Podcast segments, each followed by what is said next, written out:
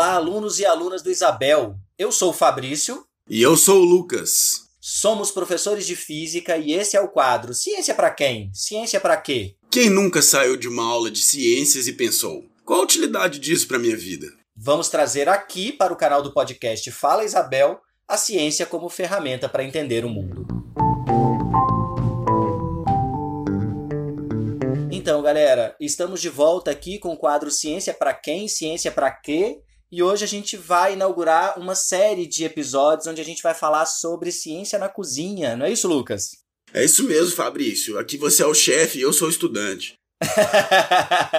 Para quem não sabe, eu fui durante um tempo da minha vida estudante de gastronomia e é um pouco desses conhecimentos que eu aprendi lá na faculdade que eu quero trazer aqui para vocês para a gente tentar entender alguns conceitos. E aí a gente combinou o seguinte, né, Lucas? Eu dou algumas dicas o Lucas, que também cozinha um pouco em casa, vai reproduzir essas dicas em casa e a gente vai bater um papo aqui sobre como foi aí essa experiência, não é isso? É exatamente isso, cara. E eu queria saber de você uma única coisinha. O que que isso tem de física, meu amigo? Nossa, cara, tem muita coisa. A cozinha é física o tempo inteiro. Essa foi uma das minhas grandes surpresas quando eu estava no curso de gastronomia. E eu tenho trazido muito da cozinha para as minhas aulas e acho que é um ambiente absolutamente rico. Vocês vão ver. Na gastronomia tem uma ideia importante, um conceito importante, que é o conceito de concentração ou dissolução dos sucos de um determinado alimento durante a preparação.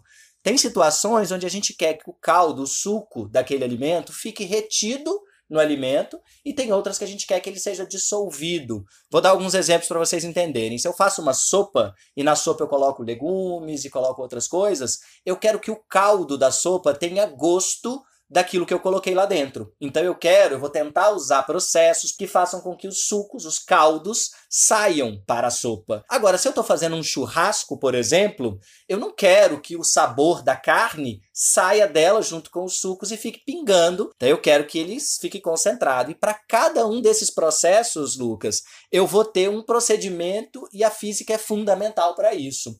Pois é, cara, vamos estudar isso aí que eu tô doido para aprender essas dicas aqui para melhorar minha habilidade na cozinha. Então, Lucas, a dica de hoje tem a ver com a preparação do bife. Acho que todo mundo já fez bife em casa pelo menos uma vez e já deve ter experimentado ao final do processo ter percebido que o bife ficou muito seco, muito duro. As dicas que eu vou dar aqui é para fazer com que isso não aconteça, beleza? Uhum, uhum. A primeira dica para fritar um bife é que você escolha uma panela com uma massa muito grande e que demore bastante para esquentar e para esfriar. Segunda dica é que você nunca coloque os bifes congelados nessa panela. Então você coloca ela para esquentar, mas o bife tem que estar tá à temperatura ambiente, porque se a temperatura do bife cair muito, porque ele estava congelado e a temperatura da panela também, é, isso facilita a saída da água que está dentro do, do bife. Outra coisa que facilita essa saída é aquilo que muita gente faz, né? De pegar o garfo e sair furando o bife, espetando o bife enquanto ele está sendo frito. O ideal é que você use uma espátula, sem furar, sem mexer demais, coloca o bife lá na panela quente, espera dar uma crostinha e dá, vira uma vez só.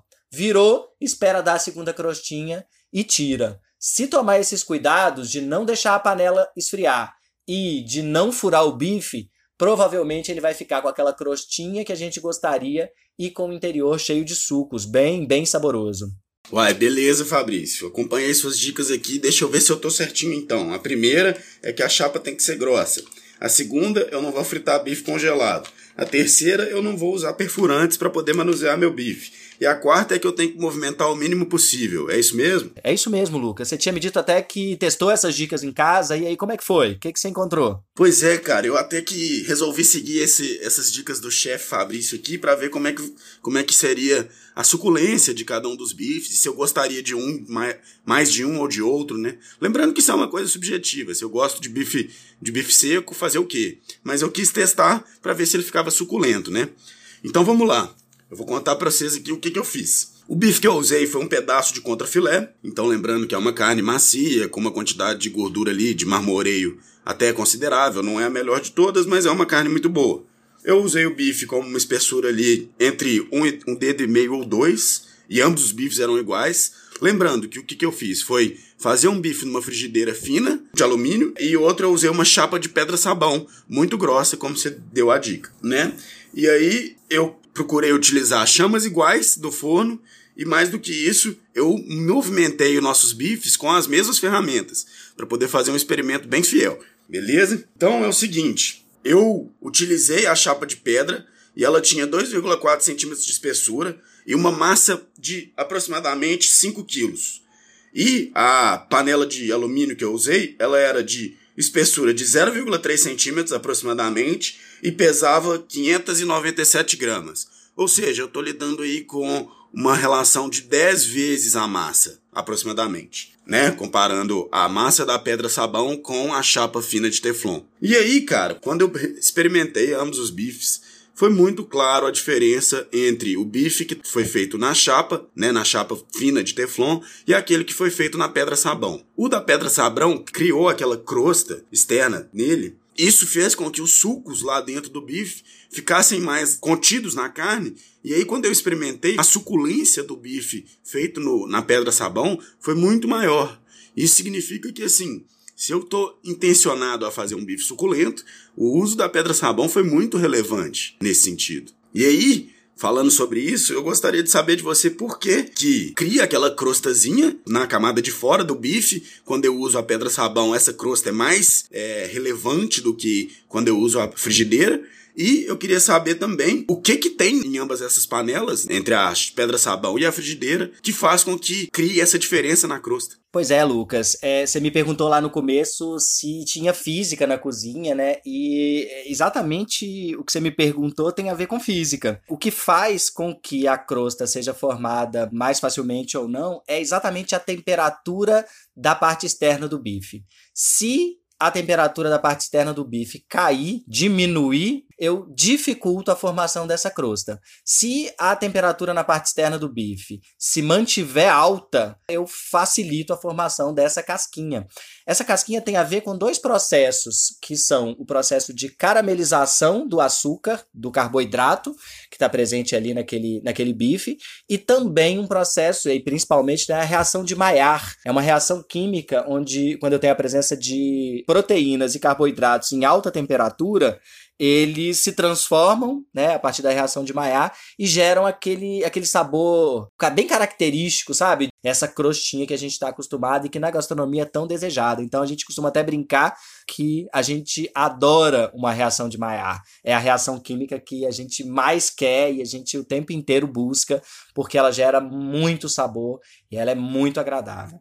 Nossa, Fabrício. Então só um segundo, deixa eu pensar uma coisa aqui. Eu tô, acho que eu tô tendo um insight culinário aqui é o seguinte: então a chapa de pedra, como né, ela é mais grossa, pelo que eu percebi lá no experimento, né, né durante o, o, cozimento dos bifes, parecia que a variação ali da temperatura realmente era menor, ao passo que quando eu tocava nas partes externas da, da frigideira, que eu também utilizei para fazer o bife, eu percebia que tinha uma variação de temperatura ali um pouco maior. Então é isso, cara, que eu estou procurando com o uso da chapa de pedra. Eu quero é fazer com que a temperatura durante o cozimento do bife seja a mais constante e alta possível para poder criar o privilégio para a relação de Maillard. É isso? É isso mesmo, Lucas. E o que vai garantir que isso aconteça é uma grandeza física chamada capacidade térmica. Se a panela tiver uma grande capacidade térmica, isso quer dizer que ela é uma panela com uma massa grande ou com um calor específico grande. No caso dos materiais que a gente usa para panela, o calor específico é mais ou menos o mesmo.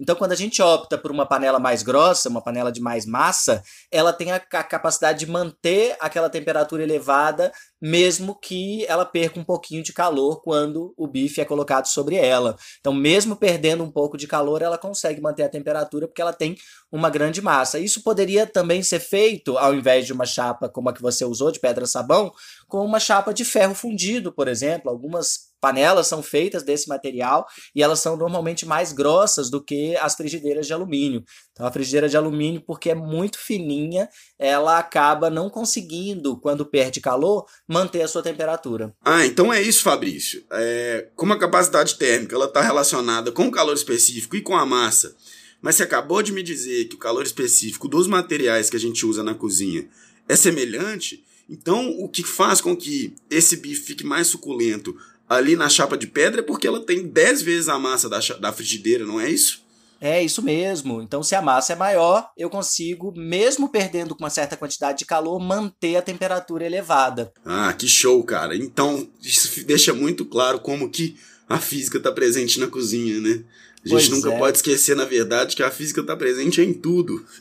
Pois é, provavelmente os nossos alunos têm contato com esse conceito quando estão estudando lá no ensino médio e às vezes não percebem o quanto ele pode ser útil. Acho que a gente está aqui um pouco também para isso, né, Lucas? Para tentar trazer essa física para o nosso contexto do dia a dia. Ah, é isso, cara. A gente tem que se preocupar isso o tempo todo, porque senão a gente não vai ter resposta para aquela pergunta comum em sala de aula. Ah, mas para que, que eu estou aprendendo isso? Uai, tá aí. Pois é, gente. E se vocês então têm aí alguma dúvida, alguma situação do cotidiano ou que viveu na cozinha e que não entendeu muito bem e queria que a gente ajudasse a responder, manda pra gente.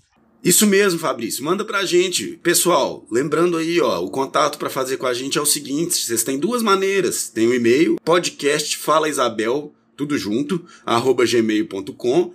E a gente tem também o Instagram. Segue a gente lá, é o arroba. E aí, se vocês tiverem alguma situação do cotidiano que querem que seja analisada pela ótica da física, ou então uma situação da cozinha, qualquer uma, faça um contato com a gente, manda lá no Instagram e no e-mail.